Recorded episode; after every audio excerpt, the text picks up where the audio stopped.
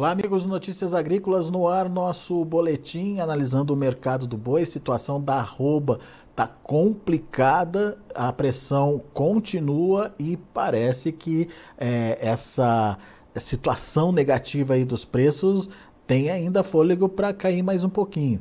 A gente vai conversar agora com o Douglas Coelho da Radar Investimentos para, obviamente, entender que cenário é esse que a gente está passando agora um cenário que até então era, era possível de acontecer por conta do aumento de oferta já esperado aí de animais. No entanto, a velocidade com que essa queda está acontecendo está é, tá muito intensa, muito rápida e, uh, obviamente, a gente uh, acaba vendo pecuaristas bastante assustados aí com essa situação. Afinal, Douglas Coelho, meu amigo, tudo bem? Seja bem-vindo. O que está acontecendo aí com o mercado do boi? E uh, dá para dizer que é, é, uma situação aí que está assustando de fato os pecuaristas? Uh, como é que vocês estão aí analisando esse mercado na Radar Investimentos? Seja bem-vindo. Muito boa tarde, meu amigo Alexander. Muito boa tarde a todos os amigos do Notícias Agrícolas. É sempre um prazer falar com vocês. Exatamente, né? Ontem a gente teve uma variação mais drástica, mais brusca, né, do indicador Exalc, então isso chamou a atenção de todos os pecuaristas que acompanham não só o mercado físico, mas o mercado futuro também do boi gordo, né? O ponto é que a gente vive nesse momento, Alexander, é uma desova de final de safra de um ano em que há o ciclo de baixa da pecuária, né? Um ano nítido de ciclo de baixa, né? Então, a oferta de, de fêmeas, de matrizes das principais regiões produtoras, no Mato Grosso, em Goiás, Tocantins, tem exercido pressão sobre o mercado físico. Os frigoríficos de São Paulo e das praças vizinhas também têm aproveitado essa oferta é, oriunda dessas regiões, né, essa, essa pressão vindo por parte da oferta, tem conseguido compor as escalas de abate, eles têm feito escalas não muito longas, justamente porque essa tendência de baixa dá oportunidade para eles comprarem um, dois, três dias num preço igual, até relativamente mais baixo do que eles fizeram no dia anterior. Isso tem dado fogo, sim, para a indústria conseguir é, pressionar as tentativas de compra aqui em São Paulo e nas praças vizinhas. Né? É, quando a gente olha para os indicadores, o indicador Exalc, a gente até estava comentando aqui com o time da Radar Investimentos no início dessa semana, no final da semana anterior, que o diferencial de base para o Triângulo Mineiro, é, para o Mato Grosso do Sul, para Goiás, para Mato Grosso, estava em 15, 18, 17, 20%, né? Ou seja, a diferença dessas praças para São Paulo estava muito grande.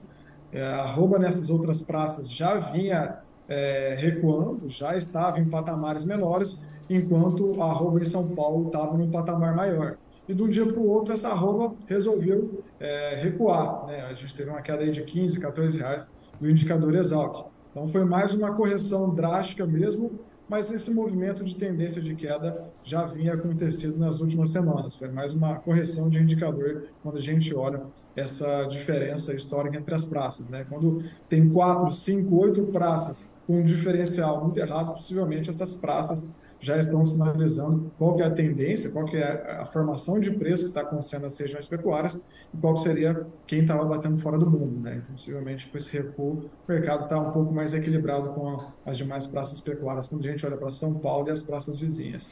Você falou das escalas, elas estão com que tamanho hoje, Douglas? Boa parte dos frigoríficos tem conseguido é, preencher buracos nas escalas, então não há é, uma urgência em garantir matéria-prima nesse momento. A parte dos frigoríficos possui escalas aí para os dias é, 15, 19, 20 de junho, na maioria dos casos. Né? Alguns até um pouco mais longos, mas esse, esses fogem é, da maioria, né? mas na média entre esses dias que eu comentei. É, e, e, não são escalas é, relativamente longas diante da oferta, da pressão de oferta que existe, mas como você bem explicou, faz parte da estratégia do próprio frigorífico que não tem pressa para comprar, né? Tá vendo boi disponível aí, vai fazendo a pressão dele no dia a dia, né? Exatamente. Talvez num, num movimento de alta da arroba, ou num ano de tendência de alta da arroba, né? Esse comentário de escala geralmente é, é bem veiculado. Fala, a escala está muito curta, não está conseguindo boa e tal, tudo mais. E é uma estratégia, talvez, da indústria comprar um montante bom, esperar o mercado equilibrar, comprar outro montante bom e ir alongando essas escalas. Mas nesse momento a gente está vendo que a indústria está fazendo o contrário. Né? Ela está comprando sem muita dificuldade, a arroba cai um pouquinho, ela preenche um pouco mais das escalas, cai um pouquinho, preenche um pouco mais das escalas e tenta compor o seu custo de produção dessa maneira. Muito bem. Bom, é, é isso do ponto de vista da, da oferta é, que a gente já sabia que poderia acontecer. Agora, como é que está a demanda, Douglas? A demanda só é, não está sendo suficiente para enxugar ou pelo menos minimizar esse quadro de super oferta aí que está aparecendo? É uma boa pergunta, uma ótima pergunta. É, quando a gente olha para o mercado externo, a gente teve uma demanda em abril que ficou abaixo do esperado. Né? Foi uma demanda que deixou a desejar. Quando a gente olha para maio, possivelmente os dados vão sair amanhã do MDX, SEX, né? a gente pode ter uma maior sensibilidade, mas o desempenho de maio foi relativamente melhor do que abril.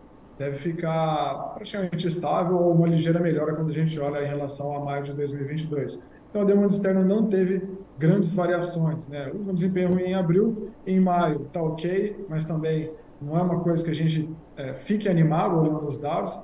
E para a demanda interna, Alexandre, a gente viu nos últimos meses, nas últimas semanas, que houve uma queda sim dos preços da carne no varejo, mas uma queda contida, tímida, de 1, 2%. Isso não estimulou uma vazão maior do consumo. Né? E, por outro lado, a gente está vendo também uma, um aumento da competitividade das proteínas alternativas em relação à carne bovina. Né? A gente está vendo uma queda muito rápida no milho, houve uma queda rápida no milho, né? começou de 86, hoje está mais próximo aí de 55, 54.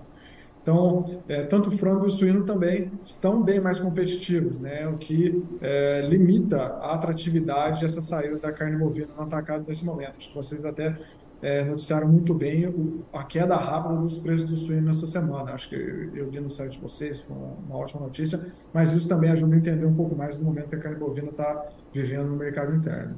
Muito bem. Agora, uh, o produtor está sendo pressionado, mas como é que estão as contas dos frigoríficos, Douglas? Bom, o frigorífico a gente pode falar que ele está vivendo um momento mais atrativo quando a gente olha para margens. Né? A gente está no ciclo de baixa, é, da pecuária brasileira, no qual está conseguindo comprar é, arroba terminada aí cerca de 40, 30 reais que ele comprava no final do ano passado, no início desse ano, enquanto o patamar do dólar não mudou muito, a gente tem um dólar hoje ao redor de 5,05, 5, né? Tem oscilado entre 4,90 e 5,10 quando a gente olha numa base semanal, o que não altera tanto assim é, conversão dólares reais para a receita dele. É, a gente tem uma oferta que ele não tem feito tanto esforço para comprar também, não tem precisado pagar, né, mas está conseguindo comprar cada vez mais baixo. Uma demanda externa que está praticamente nos mesmos níveis, uma demanda interna também que mostrou tanta reação. Né? Então, quando a gente olha o preço da exportação, o preço da carne atacado, que teve sim um, um, um ligeiro baque, aí, um, um, ligeiro recuo do patamar que estava frente ao recuo bem maior da arroba, essas margens, tanto no frigorífico exportador quanto no frigorífico do mercado interno, teve sim alguma expansão. Então está bem é, mais, é, mais atrativo, essas margens bem mais interessantes quando a gente olha em relação ao início do ano no mesmo período do ano passado. A indústria vive um momento em que as margens tiveram algum alívio, isso é fato. É, no caso do mercado, no mercado internacional, o preço da o preço da carne no mercado internacional caiu, mas o preço da arroba do boi acabou caindo mais, o que ainda garante uma margem é, para os produtos. No mercado interno isso é verdadeiro também? O preço da carne cai, me, cai mais devagar do que o preço da arroba, Douglas? Sim, no mercado interno o preço da carne atacado caiu. A gente teve é, no final de, de, de, maio, aí, mais ou menos no dia 20, dia 22, a gente estava com uma referência mais próxima de 17,90 Hoje a gente tem uma referência 17,70, desculpa, e hoje uma referência mais próxima de 16,90, 16,92, né? Houve uma queda sim, mas é uma queda é, na comparação menor com a queda da arroba, né? Uma queda aí da arroba que a gente vê hoje a referência em 240, 241, ou seja, sentiu muito mais é, nessa hora do, do, animal gordo quando a gente olha para a hora do atacado, né? Seja no, no preço de venda no mercado da exportação ou no preço de, de, de, de mercado interno no atacado, né, o baque do boi foi maior que o baque da carne. Uh, e daí você já, já adiantou para a gente que no varejo pouca coisa mudou, né? 1 ou 2% a menos só, uh, o que também deixa de estimular o consumo, não deixa não, Douglas? Não podia estar tá melhor Sim, esse consumo? Sim, historicamente a margem é, do varejo é a maior margem, né? Infelizmente essa oscilação de preços que a gente sente desde o produtor até no atacado não é repassada 100% lá, ou seja, enquanto o produtor e o atacado tem uma volatilidade maior, o varejo geralmente anda de escadinha e num tempo, né, numa velocidade é, bem menor. É possível que essa, esse recuo de preço possa chegar no varejo, sim, mas com uma menor proporção, com uma proporção bem menor, e com um delay maior, com um atraso maior também, dependendo do consumo. Né? A gente vê que, que isso também é um ponto que estimularia ou não o consumo. E até agora mesmo com a arroba caindo 40 reais, a, a diferença de preço no varejo foi mínima. Alguma coisa que possa mudar esse cenário de pressão de oferta aí? É uma ótima pergunta, né? A gente vive um momento aí, é, depois de vários anos de alta também, acho que desde setembro de 2019, quando a China gritou aquela porrada de plantas, a gente vinha, vinha numa espiral de alta, praticamente com várias notícias positivas, pecuaristas cada vez mais colocando motores na sua fábrica de bezerro, né? ou seja, retendo fêmeas, retendo matrizes. Né? A gente tinha um mês ou outro, outro país que habilitava uma planta, a China habilitando mais plantas, então a gente vinha numa espiral de alta. E hoje a gente vive talvez o cenário oposto a isso. É, maior oferta de fêmeas, principal na, principalmente nas regiões produtoras, Tocantins, Mato Grosso, Goiás, regiões fortes na cria, que tem influenciado em outras praças, nas praças vizinhas, que por si só influenciam em São Paulo. Uma situação de inflação que tem mostrado algum arrefecimento, não arrefecimento grande a ponto de mudar o poder de compra do consumidor, ou seja, isso não tem gerado um consumo mais relevante no mercado interno, que, querendo ou não, é, seria um ótimo propulsor para a rouba, ou seja, o mercado continua pressionado, é, mesmo com a volta da China, né, a questão da exportação, continua elas por elas, a gente não tem muito onde se escorar nesse ponto. Maior oferta de fêmeas, milho caindo bastante, né? ou seja, a gente pode ter, possivelmente, no segundo semestre, é, aquele pecuarista que tem uma estrutura ali que está parada, ou aquele semiconfinador, possivelmente, que consegue mudar esse, essa dinâmica de engorda muito rápida, ele é bem mais flexível, até mais difícil de mapear quando a gente faz os nossos levantamentos em relação a animais confinados por ano, pode colocar mais algum animal terminado para ser sair, para ser ofertado aí no segundo semestre, né? Então a gente tem um cenário de pressão né, em meio a uma desova de, de, de safra no ano de, de, baixa do ciclo pecuário. Então a gente tem um, um, cenário de pressão agora nesse momento. É difícil pensar que em 10, 15 dias esse cenário mude. A gente tem escalas prontas para junho até praticamente 20, 25 de junho, quando a gente olhar a maioria dos frigoríficos aqui em São Paulo. O único contraponto dessa situação, nesse momento que a gente consegue enxergar, vale a pena reforçar que esse mercado é diário, pode haver um ou contraponto amanhã ou na semana seguinte também, mas hoje o contraponto que a gente vê é esse cenário é, de pessimismo ou, ou de desestímulo, né? É, batendo em algum confinador, aquele confinador maior, ou até mesmo no Boitel, que adquiriu esses custos de insumos é, a outros patamares lá atrás, se precavendo também, falando, peraí, vamos pisar um pouco no freio em vez de pisar no acelerador. E esse desestímulo, o confinamento refletir possivelmente nessa transição de animais de safra é, pra, de animais de safra para entre safra. Né? Isso ser refletido basicamente aí nos meses do, do, final de julho, início de agosto, início de setembro, caso haja realmente esse desincentivo dos confinamentos aqui em São Paulo, no Mato Grosso do Sul e no Mato Grosso também.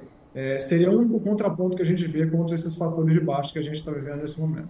É, então te, teoricamente, baseado no que o confinador está vivendo nesse momento, ele estaria desestimulado a, a prender mais animais e, enfim, a, a, a colocar esses animais no confinamento é, para os próximos meses.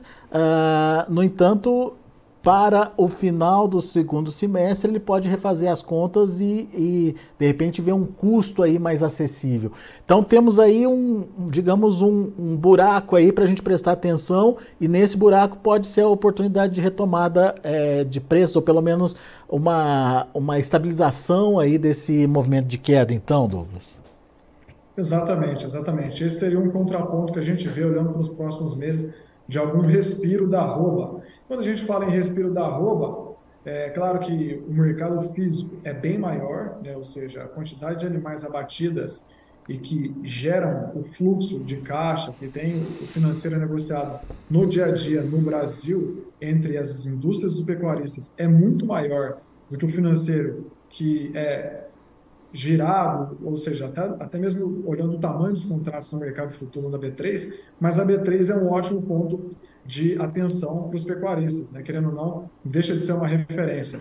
E não necessariamente o que a B3 está precificando hoje vai ser exatamente o que vai ser é, fechado, né? ou seja, vai ser é, cravado ali no final de cada mês. O mercado futuro nada mais é que uma expectativa dos participantes, né? É, frigoríficos, pecuaristas, fundos, investidores estrangeiros, bancos, dos últimos cinco dias úteis do indicador Exalc. Então, essa volatilidade, o mercado caiu bastante, bastante mesmo, pode gerar alguma oportunidade para alguma trava de reposição, ou seja, o pecuarista que viu esse mercado caindo bastante falou, ó, talvez esse mercado pode respirar alguma coisa em agosto, setembro, eu preciso comprar uma reposição. Onde pode olhar alguma trava de alta nesse, nesse sentido. Né? É, acho que o mercado é, volátil dessa maneira, como está nas últimas semanas, pode gerar algumas oportunidades. Mas, realmente, é, todos esses fatores que a gente citou aqui, diante de um ano de ciclo de baixa, meio de uma desova de safra, bateu bastante no boi gordo, né? não só no físico, mas no futuro também.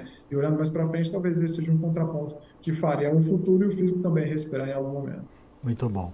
Douglas Coelho, meu amigo, obrigado, viu, pela sua participação mais uma vez conosco aqui no Notícias Agrícolas, sempre ali cirúrgico, trazendo informações é, importantes e que é, ajudam o produtor na tomada de decisão. Volte sempre, Douglas.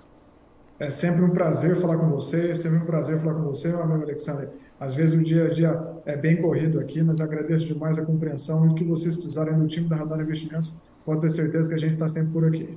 Boa, Douglas. Abraço para você. Até a próxima. Tá aí Douglas Coelho, Radar Investimentos, aqui com a gente no Notícias Agrícolas, trazendo as informações do mercado do boi. Vamos ver como é que estão os preços, de olho lá na B3, movimento no mercado futuro, na tela. Junho, R$ 237,75, caindo 0,36%. Julho, R$ 244,00, queda de 0,22%. Agosto, R$ 242,25, queda de 0,88%. E o setembro, R$ 243,95, queda de 0,83%. E olha aí a queda do indicador CPE que o Douglas se referiu, quase 6% de baixa, é, chegando ali no patamar dos 241,75 preço no estado de São Paulo que já vem sendo é, dito aí pelos analistas nos últimos dias, entre 240 a 245 reais. Indicador CPE no dia 30 fechou a 241,75. São os números do mercado do boi, a gente vai ficando por aqui. Agradeço a sua atenção e audiência.